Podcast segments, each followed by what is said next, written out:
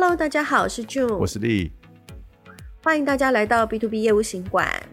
哎，丽丽，你记不记得我们在蛮久以前有做过一集节目，叫做 “B to B 适不适合做内容行销”的这个主题？对，当然记得嘛？当然记得。而且我们我记得我们的结论是呃绝对需要的嘛，对不对？一定会需要啊！内容就是王道，内容最重要了，一定要做内容行销的。尤其是现在这种呃，不管是社群啊，或者是各种平台这么多，对不对？大家眼花缭乱的时候，那你如果没有有一些好的内容、好的主题去吸引人家的目光，我觉得这个其实就有一点点。呃，可惜啊、哦，是，尤其是现在的客户，其实都或者是说现在的人都非常的注重你的内容行销的内容是不是对他有意义，对对对，是不是对他有帮助、有价值的。所以在内容行销这一块，真的，嗯，创、嗯、造有价值的内容，其实有时候会让你的不管是地位啦，或是你的可信度啊，或者是你的整个这个品牌的这种形象啊，其实都会有很大的提升。没错，但是我发现一个问题，就是说在 B to B 的时候，我觉得大家有时候在开行销会议或产品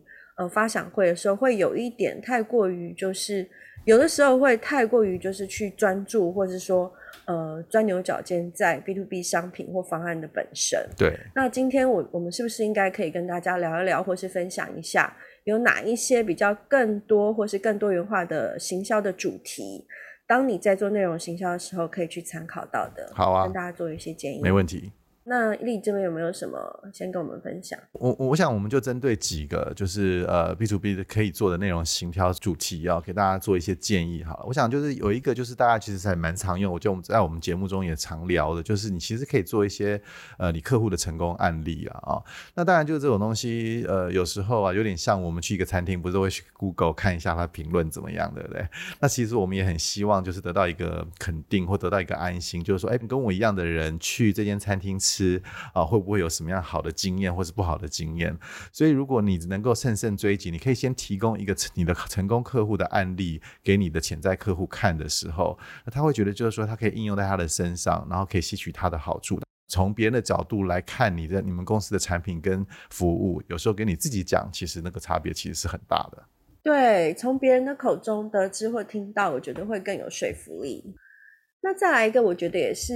大家也比较容易去做到的，就是所谓的呃仰赖一个权威或是专家。那借有一个访谈的方式，那它可能是呃一个不限于格式，有可能是呃用呃声音来访谈，或是说用影音都可以。那这样子的去让专家去做呃去做说明，其实就是说他不需要跟他主要的业务是完全是要一样的。比如说你是。假设你是房地产业，其实你也不一定就是要完全就是要找这房地产专家，然后可以是一些呃跟市场相关的，或者说提供一些新的资讯，或是其他国家的一些新的一些趋势，或是科技的趋势来做分享。我觉得访谈专家会是一个蛮好操作的一块的主题。对，我觉得刚刚我呼应一下刚刚就你讲到，其实我们今天要给大家的一些建议啊，其实不是不不不是只是在一个平台了，它可能可以是用文章的形式出现，也可能可能是在呃这个声音的访谈，比如说是 Podcast 啊，哦，或者是甚至是 EDM 啦，哦，那啊或者是 YouTube 就是影片啊，其实都可以。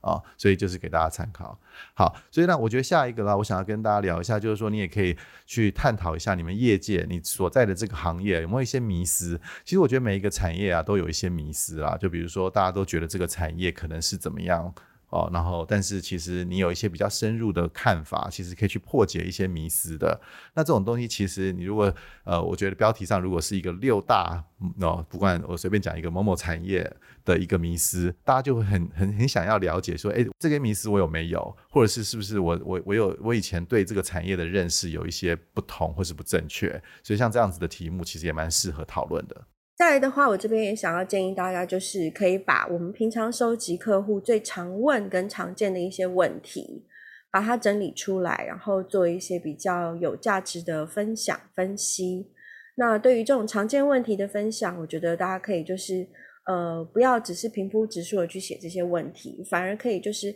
多提供一些辅佐的一些资讯，甚至数据，让你的这些问题的答案就是看起来是。呃，更精实的、更值得客户去做参考的，这边跟大家分享。对，常见问题有时候其实是投客户所好啦。其实很多就是呃很多东西你不太容易用平铺直叙的去解释的东西，你就可以用常见问题很快速的去回答你客户对你产品或服务的一些疑问。我觉得这其实也是很有效的一个东西。好，那再来我想跟跟大家分享的就是啊，你有时候你可以做一些产业趋势的分析。那当然就是说你所处的业界，你在卖的服务跟产品啊，那个行业你当然就是要树立你自己是一个。专家的一个地位嘛，啊、哦，那当然你就要对一些呃现在的趋势啊，产业发展的趋势，不管是技术相关啊，或者是整个这个比较这个内容相关的东西，你有一些很独特的一些看法。那当然这个对它有些好处，就是可以强化你在这个产业领导者的这种地位。当然你想要，你要当然很多消费者是希望能够跟一个比较领导者的这种地位的厂商买哦，那你就会建立一个比较独特的一个一个权威感。哦，那这种权威感有时候就是可以以从这些呃呃精辟的产业趋势分析的内容得来。对，我觉得这一块，我觉得我蛮有感的。就是说，有时候我们在提供客人啊，或是一些资料，我觉得如果能够更贴近整个产业，因为毕竟现在是地球村嘛，你这个产业可能就是不只是台湾市场，那甚至在国际市场的一些产业的趋势分析，我相信这个都是你的 B to B 客户会很想要去了解跟知道的。那接下来想要跟大家说一个，一定也是大家曾经也有想过的，就是一些小撇步秘技的分享。那这个秘技的话，应该是说是有可能是公司在呃公司在行销或推广，或是说甚至在设计或研发产品的时候，有一些比较特别的东西，但是又不是完全是商业机密，然后会有一些趣味性的东西，把它包装成秘技的分享。那这样的东西，其实它的神秘度，还有给大家的好奇度，这个是够的。那像这样就算是一种有价值的内容。那所以说，秘技分享也会是一个不错的 B to B 内容行销的一个主题。好，那接下来我想要跟大家讲，就是说有时候啊，我们也可以在这些平台上面分享一些你自己推荐的一些工具的一个清单了啊、哦。那比如说，你通常是用什么样子的工具来记 EDM 啦？哦，或者是你在性行销活动的时候，你是用哪一个平台来报名啦？哦，或者甚至说你们内部是不是有什么样子的 CRM 的一些一些机制啊？你觉得特别好用，或是你怎么样来使用你这些东西？那这我想这些做这些东西的目的啊，也是来也是来跟大家分享一下你在这个业界。界的领头羊的这种地位啦，就是说我很有经验，然后我可以我我可以跟你分享我做的一些方法。那尤其是对一些初入行业的，不管是公司或个人啊，他们一定很渴望想要知道这些业界的前辈或者甚至是竞争对手，他们是怎么样。来处理这些平常都要面对的一些事情。那我们可想而知的，比如说你也要有一个比较吸引吸引人的一个标题啊，比如说我来推荐六个我最常用的工具，或是六个我们公司最常使用的工具，或是五种解决什么样困难的方法。像这种东西，有时候就会让人家很想要点进去看看，然后读者啦或者是观众就可以有机会，然后来呃来学习。那接下来跟大家分享的是比较像是时事的观察。然后这可能就是说，在制作这个内容的时候，可能它的分量不用那么的多，但是它的主题会是最近大家最热烈的讨论的一个最火的一个话题。那这个有一点像是我们刚刚说的，就是所谓的一个趋势啊，产业的一些热门话题，但是它是会比较像跟时事有关的，它可能也不一定是限于就是在台湾国内，它有可能是。呃，就是可能是全球性的一个话题，然后大家都在讨论，所以我觉得像这样的一个时事观察，我觉得会诶，因为正好有些人他就是专门喜欢看这些时事，然后你可能会就是用这样的一个主题，也吸引到蛮多的呃客户去看你的东西，然后可能会看到呃你附的一些连结，然后会跟你的公司产生一些互动跟连接感，所以这个是时事观察的部分。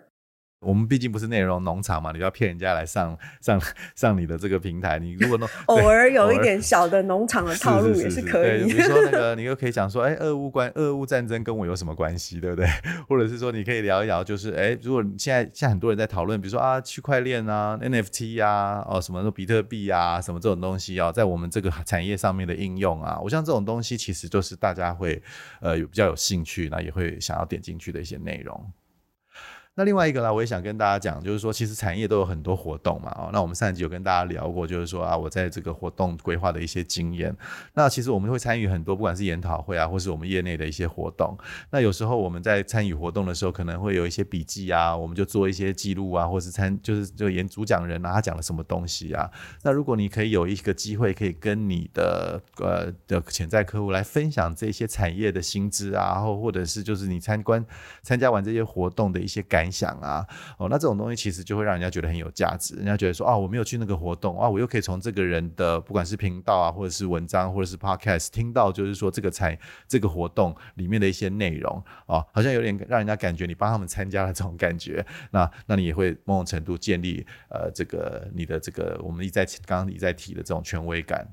然后再来的话，其实我觉得就更比较像是。以前 B to C 在做 B to C 的时候，其实大家会做，就是，但是我觉得 B to B 这一块也不要忽略了这个很好用的，就是所谓的书评或是影评。比如说有某一些不错的书，然后的主题正好是跟你的商品或是方案，或是跟你的产业是有很极大关联度的，甚至是相关的电影。那对于这些书本身，就是呃阅读完之后的一些重点的心得的一些分享分析。我觉得这一些其实也蛮算是一个软性的行销，但是也蛮能够借由这一些就是不同层面的一些心得分享，去跟你的客户去做一个连接，去做一个价值的传递。所以我觉得其实书评、影评也是蛮不错的一个主题。对，选择这个就也比较，我觉得是这个有点比较软性一点的一些内容，对，比较 soft。对，那这种软性内容其实更容易让人家呃比较有一些共鸣啊。我觉得放松，对，这也蛮好的。然后去吸收这些资讯。对对对。那另外一个，我觉得也是相对是比较特殊的一个一个一个东西，我也想跟大家分享的，就是比如说你们公司如果有一些重大的资讯的分享啊，比如说你们今年是成立第十周年啊、二十周年啊，哦，那你们会有一个 party 啊，还是怎么样？你会庆祝什么东西呀？哈，那或者甚至是职务的一些。异动啊，有些人会很忌讳一些植物的异动。我觉得植物的异动啊，其实我觉得有时候是一件好事。像我昨天才看到有一间。呃，以前我们的伙伴公司，他有一个很重要的角色，他离职了。他离职的，他还做一个线上的 YouTube 的直播，然后来讲说他对这个公司的贡献。有时候这种东西，好像最近很多人会这样。对，所以我觉得这种东西有时候是比较有人做一个仪式感，对，而且有人味的。然后，然后人家觉得说你这个公司其实，哎，我还不是只是这种硬邦邦的卖产品的公司，你对你的员工其实有一种认同跟归属的这种感觉啊。那那讲那个一点，还有一些，比如说你们有一些获奖啊的一些分享，比如说。你们得到了一个什么样的奖项？甚至比如说你的 CEO 还是你的某某的呃这个 VP 得到了一个什么样好人好事啊，或者是什么做了哪些善事啊什么的？我觉得这种东西其实就是可以用一个角角度来跟大家分享。那它某种程度就会让把这样子的一个好的行为或好事跟你们公司的形象做一些连接。对啊，我觉得其实这个也算是一个比较怎么讲？自我的一个包装，因为我现在发现蛮多公司的 HR，还有一些人力资源，就是他们其实有赋予到这样的一个任务。那丽，你知道什么是那个 BTS 吗？当然知道啊，是防弹少年嘛，你就是我每天都在听的音乐啊。最好是啊，你有听听哪一首？啊、哦，我要分享一下，讲不出来。你这么关键，我赶快 Google。所以 BTS 其实也是一个蛮不错的一个内容，就是的主题的选择哦。因为其实这边的 BTS 是指就是比较像是幕后花絮，就是 behind the scene 的意思，不是防弹少年。有时候啊，我们都有一点那种偷窥的那种心理嘛，哦，我想要知道这个公司它是内部是怎么运作的，哦，搞不好就是说，要在不妨碍就是说机密的状况下，你可以秀一下你们公司的状况啊，哦，让人家觉得说，哎，你们公司其实是，哎，搞搞不好你们装潢很有 style 啊，或者是搞不好你们员工都很酷啊，哦，或者是搞不好进去你们的某种程度去你们去 tour 一下你们的，甚至是生产线啊，某的局部啊，或者是行销部门、业务部门啊是什么样子啊，哦，那如果你是呃。你们有主办一个活动啊，你可以去看看一下后台这些人在准备的时候那边备稿的样子啊。有时候有时候大家喜欢看一些比较不是这么包装过后的东西，这种比较 rough、比较这种呃这种活活生生的这种比较粗糙的东西啊，或者是幕后在做了哪些事情，有时候也会让人家觉得还蛮有趣的。比如说我们搞不好就可以来办一下我们我跟 June 在录音的时候的幕后花絮，不知道大家有没有兴趣啊、哦？可能。我我觉得是会有听众朋友有兴趣啦。对啊。可是我们要把它制作的比较精 精美一点，对啊，要吓到人。得到那个有那个有五个粉丝来跟我们写信，我们就直接做了，是不是？这么标准太低，不要妄自菲薄。对。好，所以今天我觉得我们大概就跟大家聊了一下，就是这几个这个 B to B 内容行销的主题建议啊。我觉得就是呃，节目刚开始讲的，就是它不限于平台，也不限于形式。其实这些东西其实都会蛮吸睛的。那有吸睛的内容啊，其实有时候它会有一些附加价值。那这些附加价值其实可以间接帮助到不管是公司的形象或是公司业务的的的成果。对，我觉得其实呃，多花一点心思在做这个内容行销的一些筹备，还有发布，我觉得慢慢慢慢它的其实它的累积是会蛮可观的哦。没错。那今天我们的分享就到这边，希望大家喜欢，谢谢，拜拜。拜拜。